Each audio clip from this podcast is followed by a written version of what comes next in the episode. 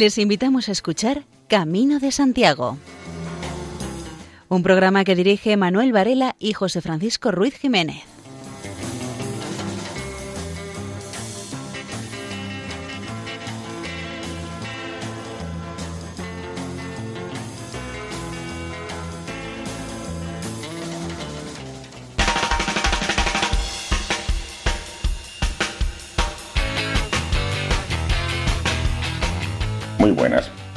Comienza este programa de divulgación jacobea, dedicado por lo tanto a la peregrinación hasta Santiago de Compostela y a quien está allí enterrado, el apóstol Santiago.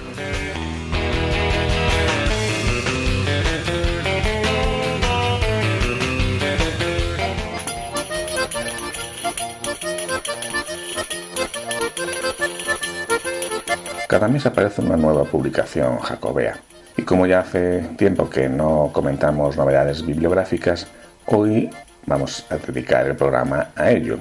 Podrían haberse incluido muchos libros, pero nos limitamos a tres, los que recientemente publicaron el sacerdote Javier Peño, la periodista y novelista Isabel San Sebastián y el periodista Jesús Bastante.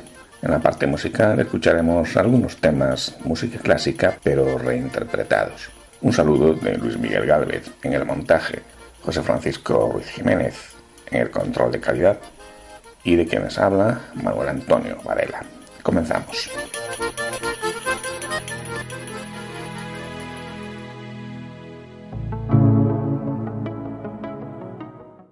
Hoy se organiza un homenaje a Raúl Cardo, fallecido en las primeras semanas de la pandemia, posiblemente contagiado cuando ayudaba a salvar la vida de otros en su trabajo de conductor de ambulancias. Raúl Cardo fue uno de los primeros socios de la Asociación de Amigos del Camino de Santiago y de la Santa Cruz, Buen Camino. Gran colaborador de la asociación que le debe muchas de sus mejores fotos. También su ejemplo de persona, siempre de buen humor, ayudando a quien lo necesitara. Su merecido homenaje se ha ido demorando hasta poder hacerlo sin limitaciones numéricas y hoy ha llegado el momento. También se convoca el primer concurso fotográfico Raúl Cardo, pues la fotografía era una de sus grandes aficiones. Cualquier persona puede participar, no hace falta inscripción ni ser profesional. Se pueden presentar dos fotos por persona que se hagan durante la marcha que hoy se organiza en honor a Raúl Cardo. Antes del jueves 21 de octubre se enviarán las fotos al correo cuencamino.gmail.com. En este primer concurso fotográfico Raúl Cardo el premio será honorífico.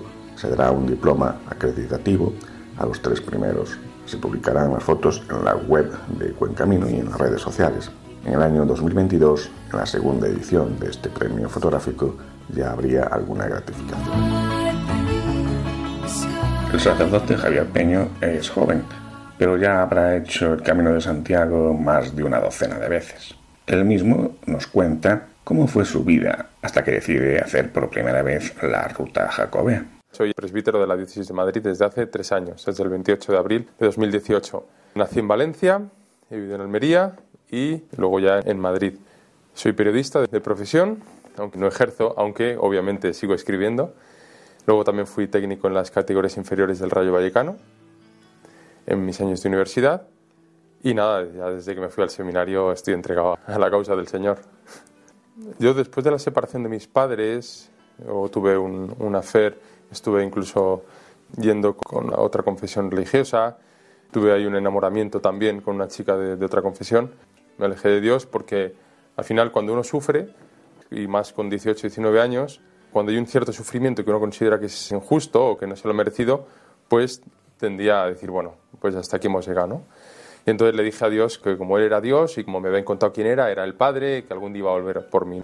Entonces yo fui como el hijo pequeño de la parábola, pero de modo consciente. Es decir, sabía que estaba dejando a mi padre y sabía que mi padre era bueno, sabía que mi padre me quería y en el fondo sabía que en ningún lugar iba a estar como en la casa del padre. Pero fue como que necesitaba aire. Tuve un par de años un poco así, hasta que en el año 2007 después de irme a Gandía con los amigos de la universidad, obviamente no es un plan muy católico, pues estaba tomando unas cervezas con unos compañeros del Colegio de los Olmos en Madrid y les dije, oye, ¿por qué no hacemos algo? Otro dijo, oye, ¿por qué no hacemos el Camino de Santiago? Entonces hubo uno que dijo, sí, sí, uno que es historiador, que es doctor en historia y tal, ahora es profesor en la Universidad de Sevilla, y coge y dice, sí, sí, porque ahí hay mucho arte y es muy bonito, tal. Nos quedamos así una especie de silencio incómodo y dice un tercero, bueno, delante de toda buena iglesia siempre hay un buen bar, así que vámonos al Camino de Santiago. Y acabamos en el Camino de Santiago, pues 15 días después. Javier Peño ha publicado recientemente el libro El Camino de Santiago, un encuentro con Dios. Y hace unos tres años, en el programa de esta casa Corred así para ganar, Javier Pérez lo entrevistaba y contaba, Javier Peño, cómo el Camino de Santiago es un lugar escogido por Dios para profundizar en la religiosidad y cuenta también lo bueno que le resultó a Javier Peño hacer el camino de Santiago dejado de la mano del Señor.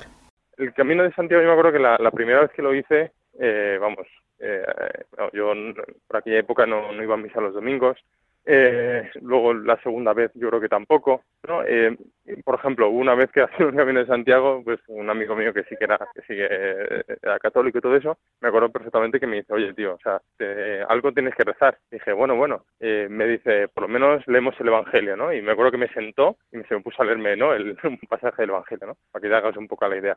Pero, ¿qué pasa con el camino de Santiago?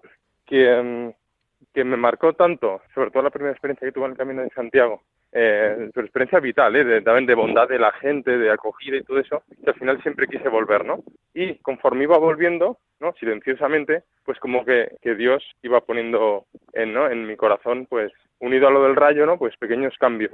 Y el tema está en que en una de esas veces que me fui al Camino de Santiago, cuando ya había empezado a tomarme otra vez la fe en serio y todo este, pues eh, subiendo el Cebreiro, pues eh, tuve una, una moción en, el cual, en la cual yo veía claramente que, que el, que el, vamos, que los tiros por los que yo estaba ¿no? Eh, orientando mi vida, que no, había una chica por ahí y fue como que vi claramente que no, ¿no? Y luego por la tarde rezando delante del Santo Cáliz, pues fue como ya una primera gran llamada, ¿no? Decir, eh, yo quiero que seas sacerdote, ¿no? Y bueno, pues la verdad es que aquel Camino de Santiago eh, marcó radicalmente mi vida, ¿no? la, la cambió, ¿por qué? Porque ahí escuché en el silencio del Camino de Santiago en el silencio, de, pues era diciembre, ¿no? Pues imagínate, una nevada que menos cayó aquel día tremenda. Pues en ese silencio fue donde, donde Dios se hizo más presente, ¿no? Y bueno, para que te hagas una idea, el otro día eh, estuve en ese monte, ¿no? Celebré por primera vez misa allí en el Cebreiro, ¿no? Y estuve acordándome de aquel día perfectamente, ¿no? Y bueno, pues era súper emocionante, ¿no? Toda la misa con un nudo en la garganta. Bueno, pues el Camino de Santiago es, es el, el lugar elegido por Dios para, por un lado, darme una espiritualidad, ¿no? La espiritualidad del peregrino, eh, del que no tiene del que no tiene lugar fijo donde reposar la cabeza, ¿no? Pues de alguna manera. Yo he vivido por cosas de la vida en 12 o 13 casas diferentes, ¿no? Eh, en cuatro ciudades diferentes. Y bueno, pues como que también el Camino de Santiago, Dios, que es, inteligente, pues sabe, ¿no? Eh, lo que le pega a cada uno. El Camino de Santiago, pues como que encaja muy bien, ¿no? La espiritualidad del peregrino en mi manera de ser, ¿no? Y bueno, pues Dios se aprovechó el Camino de Santiago para llamarme. Claro, yo hice también el Camino de Santiago hace años y la, la experiencia que recuerdo es que eh, en el Camino de Santiago llevas tu mochila y poco más. estás desprendido, no tienes ordenador, no tienes móvil, no tienes todas esas cosas que a veces nos distraen demasiado, incluso nos distraen y puede que nos separen de Dios. Entonces, en el camino, la experiencia que tienes como peregrino yo creo que es muy parecida a la que debieron tener los apóstoles cuando el Señor los envió de dos en dos, eh, sin ninguna provisión, y completamente desprendidos y absolutamente acogidos a la, divina providencia. Yo no sé si eso lo ha vivido usted y, bueno, le, ha debido servir para, para encontrar su camino. Mira, a mí lo que, o sea, en, en sentido es verdad que a lo mejor cuando te vas cinco días o siete días, ¿no? Pues a lo mejor no lo notas tanto. Claro. Pero yo, eh, bueno, he tenido la, el Señor me, ha regalado poder hacer el camino pues un par de veces desde Pamplona, también desde el, camino del norte desde Irún, ¿no? Es decir, tengo experiencias de, de más de 25 días, ¿no? Y ahí, ahí sí que se nota, se nota mucho todo esto que estoy haciendo. ¿Por qué?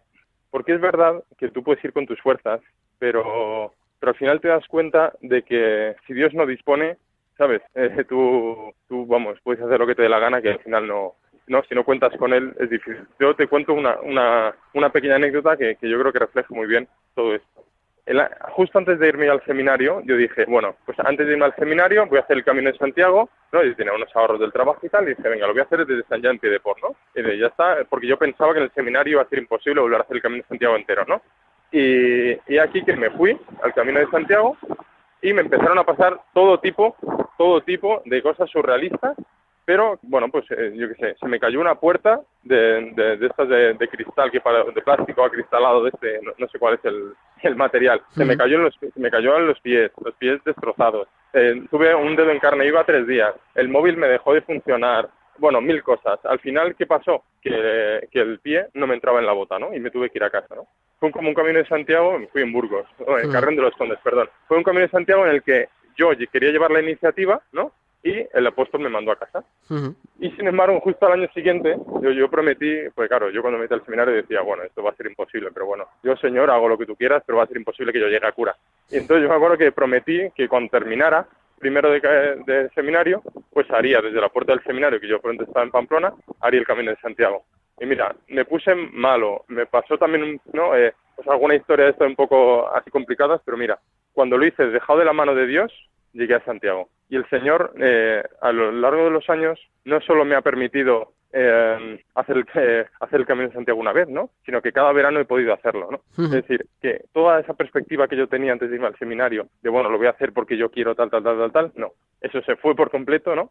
Y ahora ha sido cada vez que eh, ha sido algo más discernido, ¿no? Algo más dejado en manos de Dios, ha sido cuando he podido eh, hacer el camino de Santiago, ¿no? Y verdaderamente cada, cada vez que lo he hecho, pues, pues siempre me acuerdo de, de algo que me ha marcado eh, profundamente, la verdad, de todos estos caminos largos, ¿no? Que te das cuenta de que, bueno, pues un, un, año es esto, otro año es lo otro, y bueno, la verdad es que, no sé, para mí es, es impresionante, vamos. Sí, vamos, aprovechamos desde aquí a, todos aquellos que nos oyen y que no han hecho el Camino de Santiago a que lo hagan porque, bueno, más allá de la experiencia deportiva y de, senderismo, es sin duda una gran experiencia espiritual que, puede, puede acercarnos muchísimo a Dios.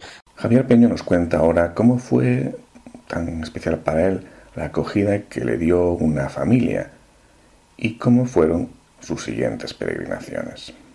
En mi primer camino tuve una historia brutal de acogida éramos tres chavales que no sabíamos casi ni dónde íbamos. Era el camino San es un camino muy poco transitado.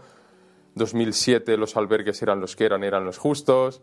Y bueno, eh, estamos en un pueblo llamado Silleda y de repente nos encontramos con que si queremos dormir en ese pueblo tenemos que dejarnos 40 euros por barba.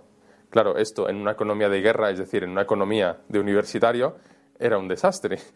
Entonces, bueno, pues de repente apareció un cura, se llama Don José, Curiosamente, mi, primer párroco como cura se llama Don José. Son guiños, pequeños guiños de la vida. Y pues nos, nos cogió por banda, empezó a decirnos que éramos peregrinos y nos envió a un camping abandonado que estaban utilizando como, como albergue. Entonces el tío empieza a hablar, empieza a hablar, empieza a hablar, se empieza a enrollar y yo me voy. Otro amigo también, ¿eh? nos sentamos en una parte y el tío seguía, seguía. Pues tío, persona mayor que, bueno, pues... Y en esto llega un hombre que se llama Juan, y empieza a vacilar al cura. Y dice, ¿qué pasa, don José? Y le dice, ¿no iba usted a invitar a estos, a estos jóvenes a un café? Y dice, si usted es muy tacaño, si usted es muy tacaño, le estaba vacilando al cura, que flipas. Y, y entonces nos dice, ¿vais al albergue? Sí, sí, claro. Dice, ah, yo vivo enfrente, mira, se va por ahí, por ahí. Dice, no os invito a comer porque tengo gente a casa, pero después os invito a un café. Bueno, nos quedamos un poco así, flipando. Bueno, bien nos despedimos, vamos por el desvío, estaban las obras del AVE, tuvimos que saltar las obras del AVE, bueno, un jaleo tremendo. El caso es que justo en un desvío, de repente vemos una moto a lo lejos y era el hombre este que nos estaba esperando para indicarnos el desvío, como 3-4 kilómetros después. Ah, por aquí, ah, vale, vale, gracias. Llegamos al albergue y dice, luego voy a buscaros. Y si no, venís a casa a tomar café. Nosotros, bueno, este hombre, siempre pensando mal, ¿no? ¿Qué, querrá este tío? Estamos en el albergue, estamos ya medio aburridos porque no había nada, era en mitad de nada. Es el, antiguo camping de Medelo, que si sabes dónde está, es la nada, no hay nada. La tienda más cercana está a dos kilómetros. Y de repente vemos, estamos jugando las cartas, de repente llega un 4x4 y se baja el hombre este, y que venía por nosotros. Claro, nos ves a nosotros flipando, diciendo, Dios mío, Dios mío, este tío que quiere, ¿no? Y dice, venga, que, que venga por nosotros. Y yo le digo a mis amigos, que no, que no, que no, que no, que no, que no. Hay otro que se queda así y coge un tercero y dice, vámonos, vámonos, venga, a coger las cámaras de fotos. Entonces no había móvil con cámara. Coge las cámaras, las gorras y, y nos vemos sentados en el coche. Y dice, ¿qué? ¿Soy los sobrinos del cura? Nosotros, ¿qué dice este hombre? Los sobrinos del cura. Pues no, no somos los sobrinos del cura. Bueno, el caso es que dice, ah, yo creo que los sobrinos del cura. Y entonces empieza a vacilarnos, pero a decir que si al cura le decía que si había que irse de lo que no hay que irse, para que el cura supiera lo que es poner penitencias, de repente baja la puerta y le grita una cachonda, hace así, y sube y dice, es que acaba de enviudar, entonces hay que animarla. Bueno, nosotros, claro, muertos de la risa. Nos llevó al monasterio de Carboiro a verlo, nos llevó a unas cataratas que hay por allí, las fervenzas del Tosha, preciosas. Luego nos fuimos a tomar algo y nos encontramos con una familia, una amiga de su mujer. Acabamos todos en su casa tomando tarta de filloa. Luego nos invitó a tomar un albariño. Salimos del bar y dice, bueno, aquí hay que dar de comer a todo el mundo. Y nos mete al bar de al lado a seguir comiendo más albariño. Luego nos lleva a su casa a cenar. Total, que acabamos a la una de la mañana un poco tocadetes, de vuelta en el albergue. Y entonces cuando nos deja nos dice, bueno, mañana me llamáis y os invito a desayunar. Nosotros diciendo, oh, Dios mío, qué varita mágica nos ha tocado para que nos pase todo esto. Entonces nos levantamos un pelín resacosos y decimos, bueno, a ver, ¿qué hacemos? Venga, sí, vamos a llamarle. Y entonces le llamamos y dice, ¿dónde estáis? Y dice, no, estamos aquí en el albergue. Estoy yendo por vosotros, hombre. Y dicho y hecho, a los cinco minutos se presentó en el albergue, recogimos todo, nos compró dos bollos a cada uno, los llevó a su casa, a mí me hizo hasta el colacao, yo tomo siempre colacao y café mezclado, y eh, nos dio desayunar nos regaló una botella de godillo a cada uno y nos colocó en el camino. Claro, cuando te pasa esto en tu primer camino, pues enseguida te enamoras del camino, ¿no? Y el Señor aprovechó esta historia que es absolutamente profana, bueno, absolutamente no, porque la providencia siempre es la providencia, ¿no? Pero aprovechó esta historia para que pues, mi corazón intuyera que en el camino había algo grande, ¿no? Y entonces empezamos ya a volver todos los años, todos los años, todos los años, hasta que tres años después fue cuando yo vi mi vocación subiendo el, Monte Cebreiro. Y después ya, pues bueno, ya en cada camino, lo hago todos los años.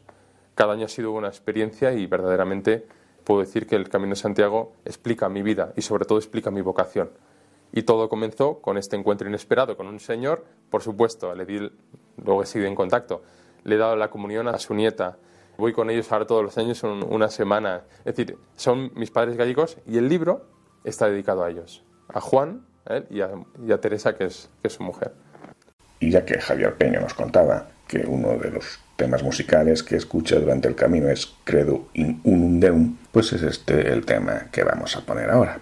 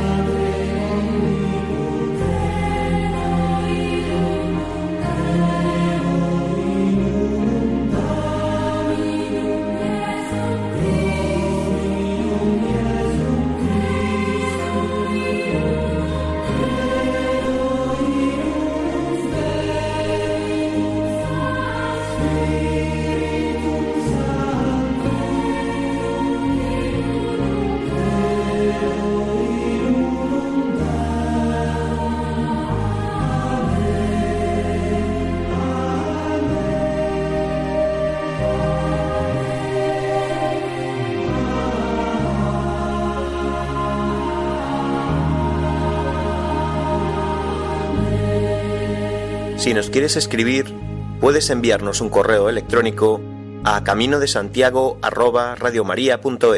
El Museo de las Peregrinaciones y en Santiago de Compostela está de aniversario, pues ya son 70 años los que lleva abierto. Y con motivo de este aniversario eh, organiza una serie de actividades y una de ellas recientemente fue organizada por la periodista y escritora Isabel San Sebastián, que convocó a varios autores de novela histórica para hablar sobre el Camino de Santiago. La primera intervención fue de la propia Isabel San Sebastián, que nos cuenta aquí cómo fue la preparación de su novela, La Peregrina, que sitúa en el camino primitivo.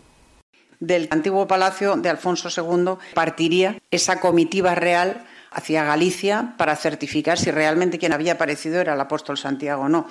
Es un reino muy pobre, es un reino escasamente poblado, los pocos habitantes que tiene han sido traídos por la fuerza por Alfonso I y son los que han resistido a las aceifas devastadoras que llevan a cabo los musulmanes, de las cuales el principal botín son las personas lo que más anhelan en esas razzias es la captura de esclavos, de cautivos, y en consecuencia es un reino poco poblado, acosado sin cesar, pero es un reino que resiste y que se niega a pagar tributos y que se niega a convertirse, como ha ocurrido en la mayor parte de la península, que conserva la fe cristiana y que rechaza someterse.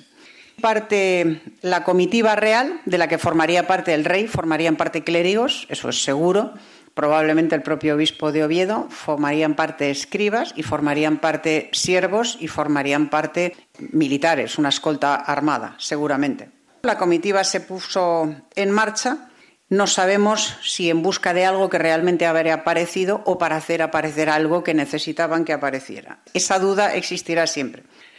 Cuando yo me propuse escribir La Peregrina, pedí el auxilio de la Asociación de Amigos del Camino Primitivo. Conocí a Laureano, conocí a Benjamín que me acompañó y les puse un reto un poco complicado. Les dije, me tenéis que llevar por el camino de Santiago por donde no hay nadie, por donde no hay peregrinos.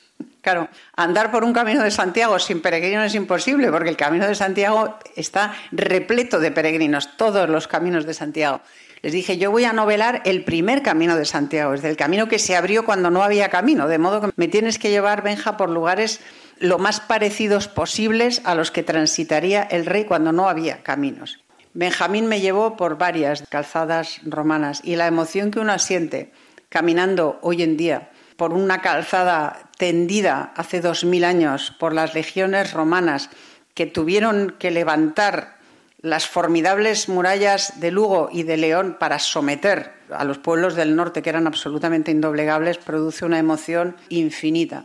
¿Por qué sabemos más o menos por dónde discurría el camino primitivo? Pues precisamente porque la lógica nos lleva a pensar que el rey caminaría hacia el occidente, hacia el lugar por donde se pone el sol, siguiendo los caminos que había. Lo que había eran las calzadas romanas o lo que permanecía de las calzadas romanas, que seguirían para seguir el camino primitivo, camino que yo recorrí con Benjamín, no entero, porque me dolía un pie y no fui capaz de completarlo, me avergüenzo, lo tengo pendiente, lo andaré entero, me lo he prometido a mí mismo y se lo he prometido a él. Pasarían pues por Tineo, por Pola, llegarían a Lugo, por cierto. Yo cuando me puse a escribir mi novela no lo sabía Lugo es la única ciudad del mundo que conserva intactas sus murallas romanas. La única ciudad del mundo. Yo me pregunto cuántos españoles saben que semejante tesoro está en España y concretamente en Lugo. Pues estoy segura de que muy pocos. Pues ahí está Lugo y ahí está este camino absolutamente maravilloso hoy, pero entonces terroríficamente duro y repleto de peligros, además. Actualmente son 13 etapas extenuantes, entonces serían probablemente más extenuantes porque no habría posadas, no habría albergues, no habría bares, no habría botas como las que hay hoy en día, no habría calcetines antiampollas, no habría prendas impermeables eh, ni ligeras, caminarían con un calzado pues de muy mala calidad cuando lloviera se mojarían y se mojarían mucho porque las telas enceradas que tenían no, protegerían mucho. Llevarían prendas de abrigo muy pesadas y más pesadas cuando se mojaban. En fin, aquellos 300 kilómetros o 70 leguas, que sería probablemente la unidad que utilizarían para medir o tal vez millas, no lo sabemos, millas o leguas, una de las dos, hasta llegar a ese bosque de Libredón. En otro momento de la intervención de Isabel San Sebastián, en el ciclo de conferencias que ella misma organizó bajo el título Santiago, Historias de un Camino Prodigioso, nos cuenta qué personajes aparecen en su novela La Peregrina. El personaje que va a narrarle la historia, que narra la historia en, La Peregrina, es un personaje femenino. En la novela se llama Alana de Coaña. ¿Y por qué es un personaje femenino? Pues porque si hay un lugar en el mundo donde sea plausible ubicar a una peregrina que se atreviera a emprender un camino tan peligroso y tan incierto en una época tan remota, ese es Galicia. Porque la primera peregrina de la que tenemos constancia se llamaba Egeria. y fue una mujer, una mujer gallega que en el siglo III de nuestra era peregrinó sola a Tierra Santa desde Galicia, que se dice pronto. A ver, sola, evidentemente no iba sola. Era una patricia, era hija de una familia noble y llevaba una escolta armada, si no, no lo habría podido hacer. Aún así, tiene un mérito gigantesco emprender esa peregrinación en ese momento ella sola y además compilar un itinerario, es decir, redactar un diario de su peregrinación. Por eso cuando yo me puse a escribir La peregrina pensé, tiene que ser una mano femenina la que cuente esta historia y la que compile un itinerario de esta peregrinación maravillosa. Y el otro personaje de ficción es el mensajero del santo es la persona encargada de transmitir al rey la noticia de la aparición de esas reliquias. La Edad Media no fue en blanco y negro, al revés. La Alta Edad Media, al igual que la Antigüedad Romana, fue una época de color. Había tapices, había alfombras, había pinturas en las paredes, todo estaba policromado. Y en consecuencia, cuando el mensajero llega exhausto desde Galicia, desde el Finisterre, desde el fin del mundo, a anunciar a Oviedo, a la sede donde está la corte del rey, que ha aparecido milagrosamente las reliquias del apóstol Santiago, ¿qué le cuenta este mensajero al rey? Pues le cuenta lo que ha sucedido, le cuentan los prodigios que han precedido a la aparición de esta sepultura, le cuenta que ha aparecido el arca marmárica, le cuenta que el obispo Teodomiro cree que son las reliquias de Santiago las que han aparecido y le pide que vaya a certificar que efectivamente esas reliquias existen. ¿Qué haría el rey en ese momento? ¿Daría crédito a ese relato o no le daría crédito? A mí probablemente me costaría, porque estamos en una época en la que las reliquias tenían un valor enorme, no ya espiritual, sino material. Encontrar unas reliquias en un determinado lugar o poseer unas reliquias en un determinado lugar era garantías de prosperidad económica, de éxito y de atracción de personas, mercados, etcétera. Claro, Santiago no era tampoco un, santo cualquiera, era nada más y nada menos que un apóstol de Jesucristo.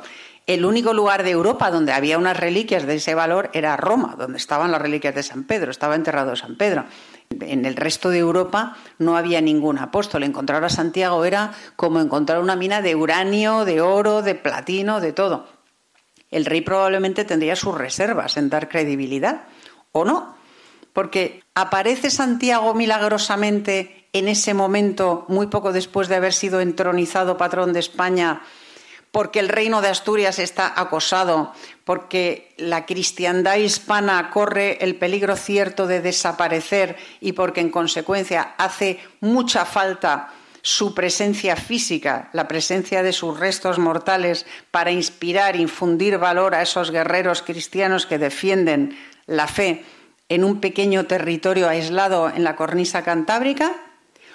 ¿O se alían el rey Alfonso y el obispo Teodomiro para ir a buscar, a buscar lo digo entre comillas, las reliquias del apóstol Santiago por lo mucho que necesitan el auxilio divino de un personaje como el Hijo del Trueno en la lucha que están librando contra un Islam infinitamente más fuerte, más poderoso que el pequeñísimo reino que trata de resistir y de mantener la verdadera fe, negándose a pagar tributos, como hacen los mozárabes en el resto de la península islamizada. Bueno, pues esta es la pregunta crucial y esta es la pregunta que se dirime en el corazón de cada peregrino. Hay elementos, sin duda, elementos reales, documentales, para pensar que quien está ahí es Santiago, en cualquier caso, cuando llega ese mensajero y le cuenta al rey lo que ha aparecido, el rey tendría sus reservas y decide ir a comprobar si eso es cierto o no, si realmente han aparecido las reliquias o no han aparecido. Esto en el caso digamos, en el caso de que realmente él se lo crea o tenga sus dudas. En el caso de que se trate de una alianza con Teodomiro para ir a buscar al apóstol y invocar su patronazgo al frente de la cruzada que van a emprender, de la lucha que están, que están llevando a cabo contra un Islam infinitamente superior en términos militares y en términos culturales y en todos los ámbitos, pues entonces evidentemente el rey tenía que ir al lugar santo para dejar constancia de su presencia y para certificar la presencia de Santiago. Y por supuesto decide ir. Hay muchas, muchísimas versiones de Carmen, el tema musical, incluso en estilo boogie como nos traen aquí el grupo The Crew Cooks.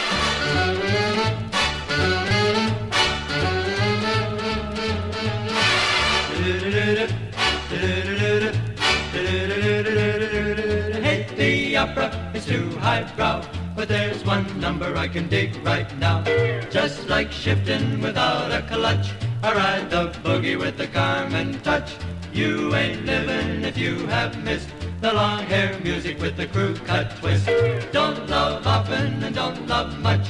But love that boogie with the Carmen touch. It rips up floors, it knocks down walls. They tell me it's the reason that Niagara falls. It even made Gibraltar rock.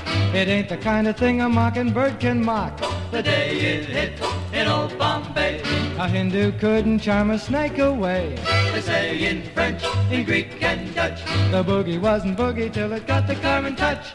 I can reveal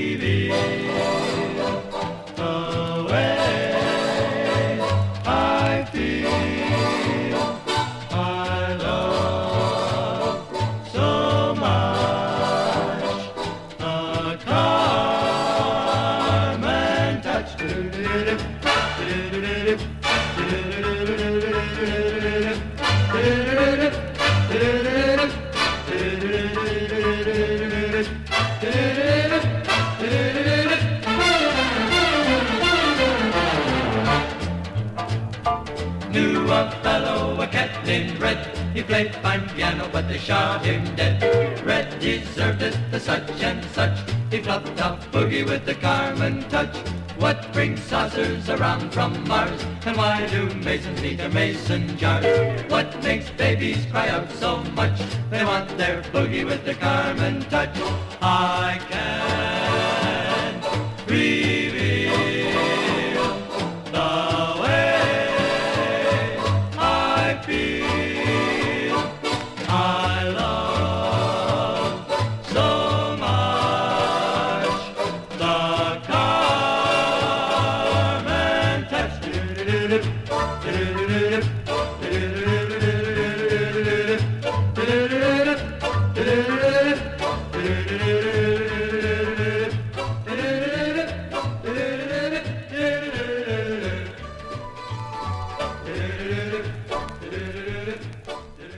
Están escuchando Camino de Santiago en Radio María.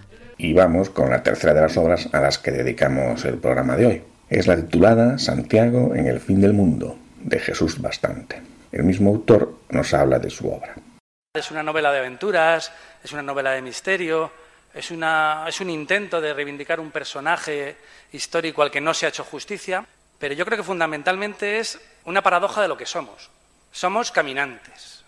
Yo siempre digo que debemos conjugar la vida en primera persona del plural en nosotros y con este libro he aprendido que también tenemos que conjugarla en gerundio, caminando, viviendo, amando, sintiendo, perdonando, doliéndonos.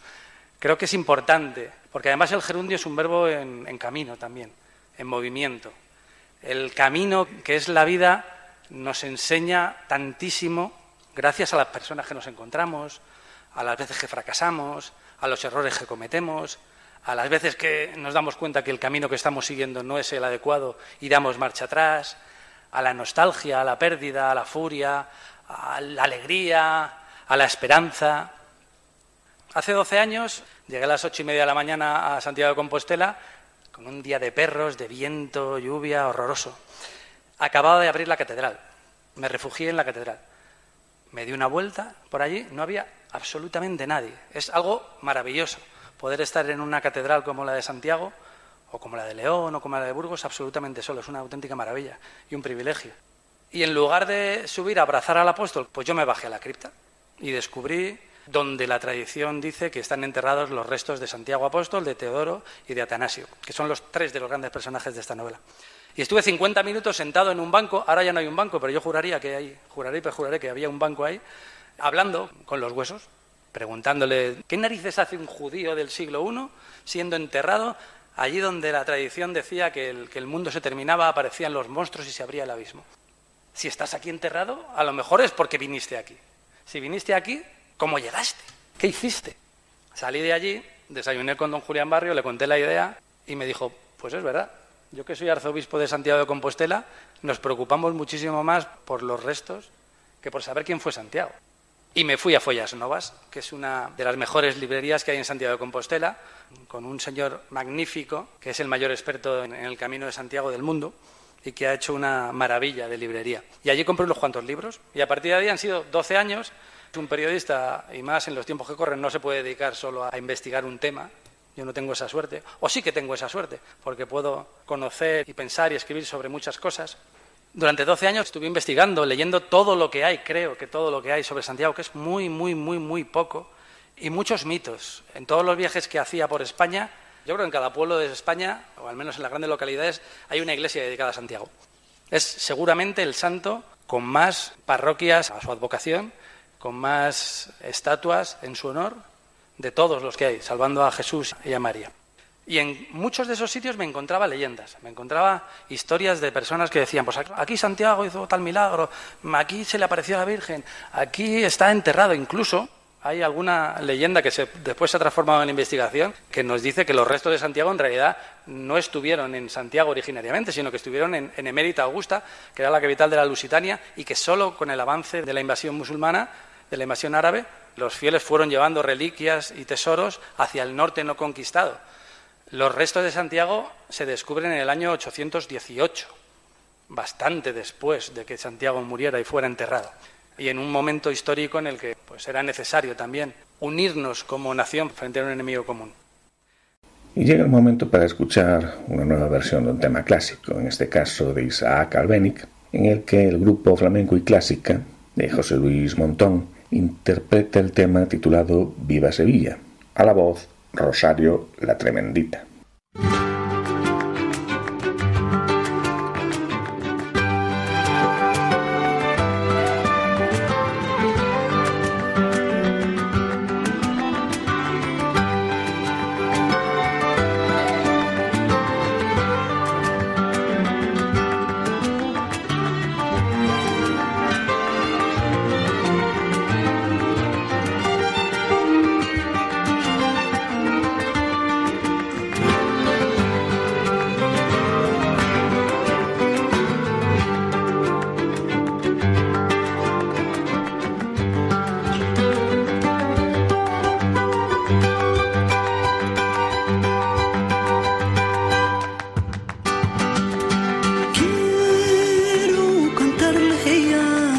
Sevilla. Hay un lugar para amar y es Sevilla. Puede llenarte de luz y cambiarte la vida, jampa las heridas y pavular y regresar como la golondrina Sevilla, ningún lugar. Bella Sevilla, siempre Sevilla, viva Sevilla.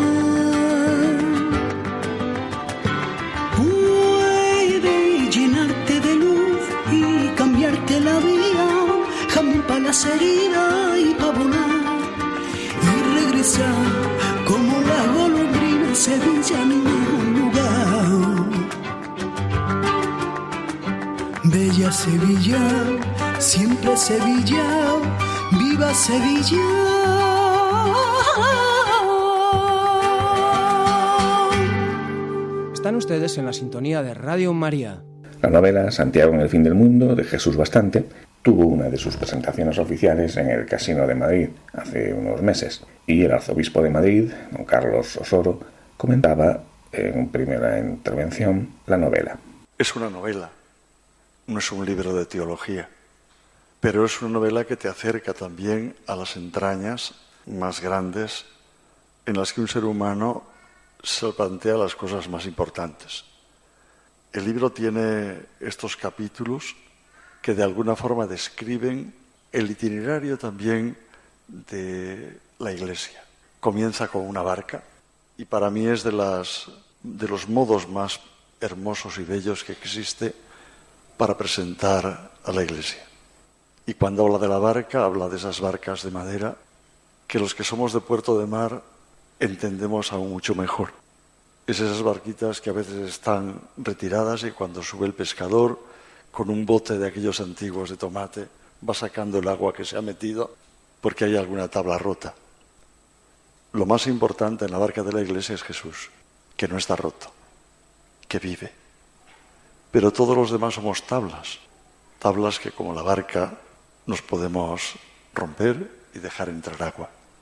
Pero como el que va en la barca y la sostiene es otro, que es mucho más importante que nosotros, es importante hacer el camino, que es el segundo capítulo en esta barca.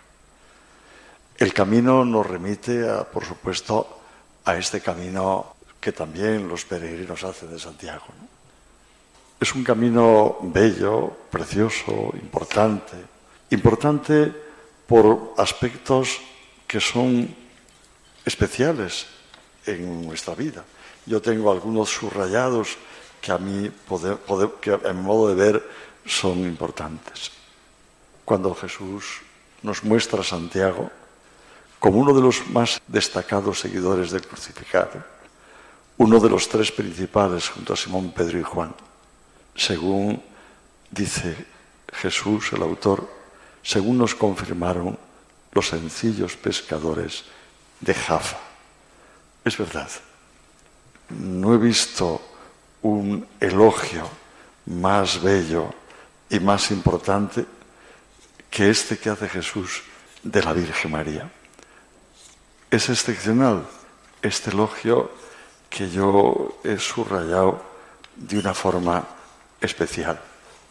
María, nos dice el autor de esta novela, pasaba las horas cosiendo las redes de los pescadores, la capa de Juan, los recuerdos, en aquella aldea cerca de Beso, donde Juan y ella se refugiaron, tras la desaparición de su hijo, pocos conocían a María. Ya casi nadie sabía que esa mujer era la madre de aquel maestro del que comenzaba a hablarse incluso en aquella región de Asia Menor. María hablaba poco, pero cuando lo hacía su voluntad era inquebrantable. Por eso Juan supo de inmediato que había llegado la hora de regresar a Jerusalén. Todo el texto que habla de María es de una belleza extraordinaria. Me ha entusiasmado el retrato novelado que hace de la Virgen María. Ese retrato en el capítulo del sepulcro. Y en ese capítulo la figura de María aparece triunfando sobre el sepulcro. Porque triunfa su humanidad, triunfa la fuerza de su fe triunfa la adhesión a su hijo y la adhesión, por supuesto, a Dios. Una novela en la que hay de fondo un creyente, un creyente que ha sido capaz de novalar todo un camino, pero novalarlo para gente que quizá está muy lejos de la fe, pero que cuando uno entra en la novela, la sigue. Yo creo que esta novela nos advierte ¿Qué es aquello que debemos de cuidar? Y nos lo dice muy fácilmente.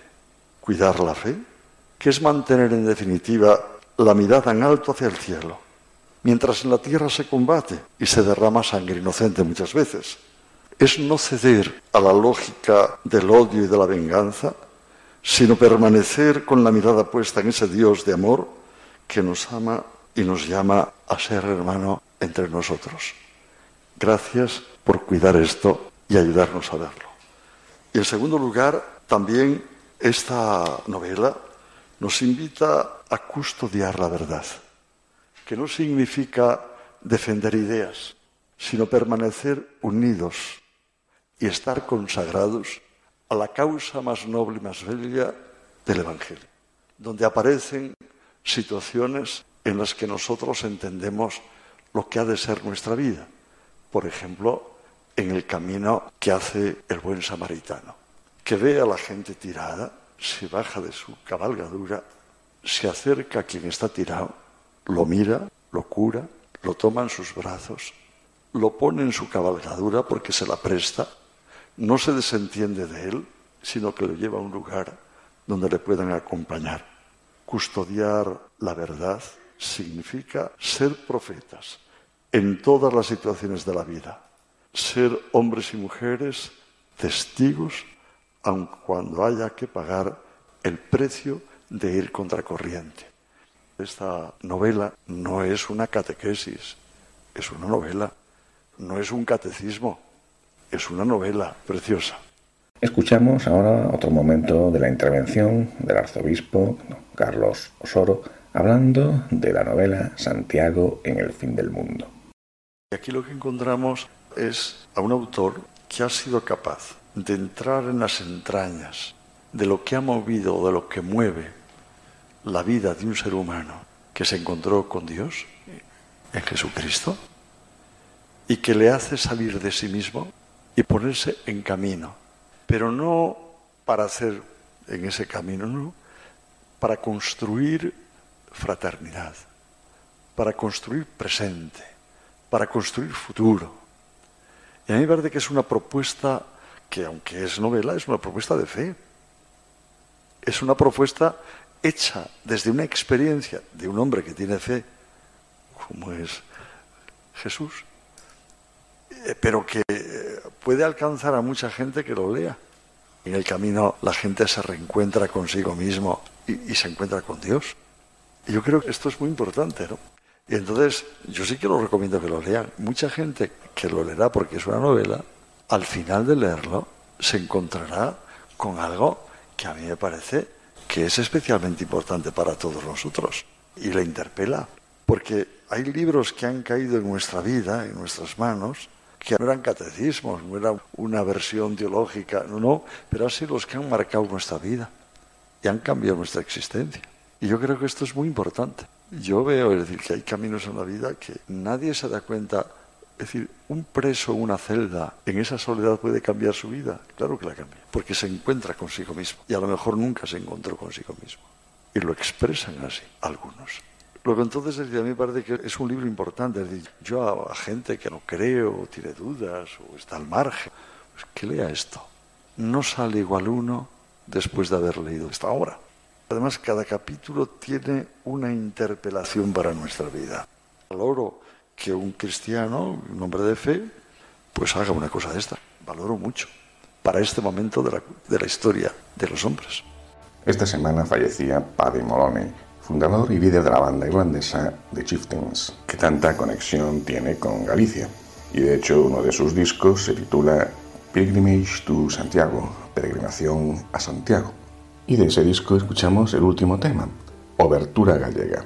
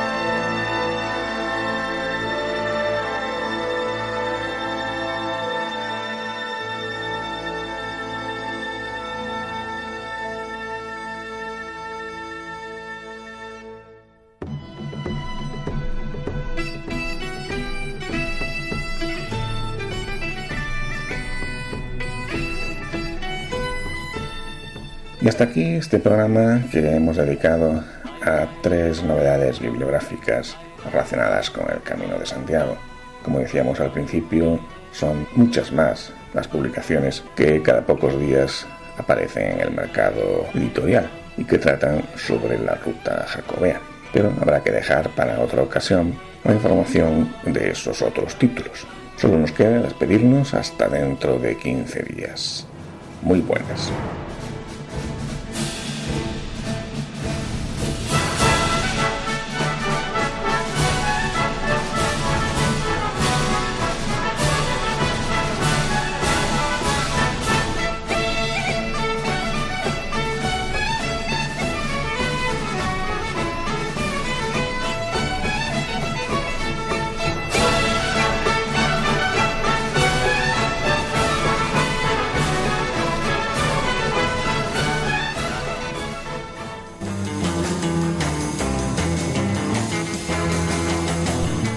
Escuchado en Radio María Camino de Santiago, dirigido por Manuel Varela y José Francisco Ruiz Jiménez.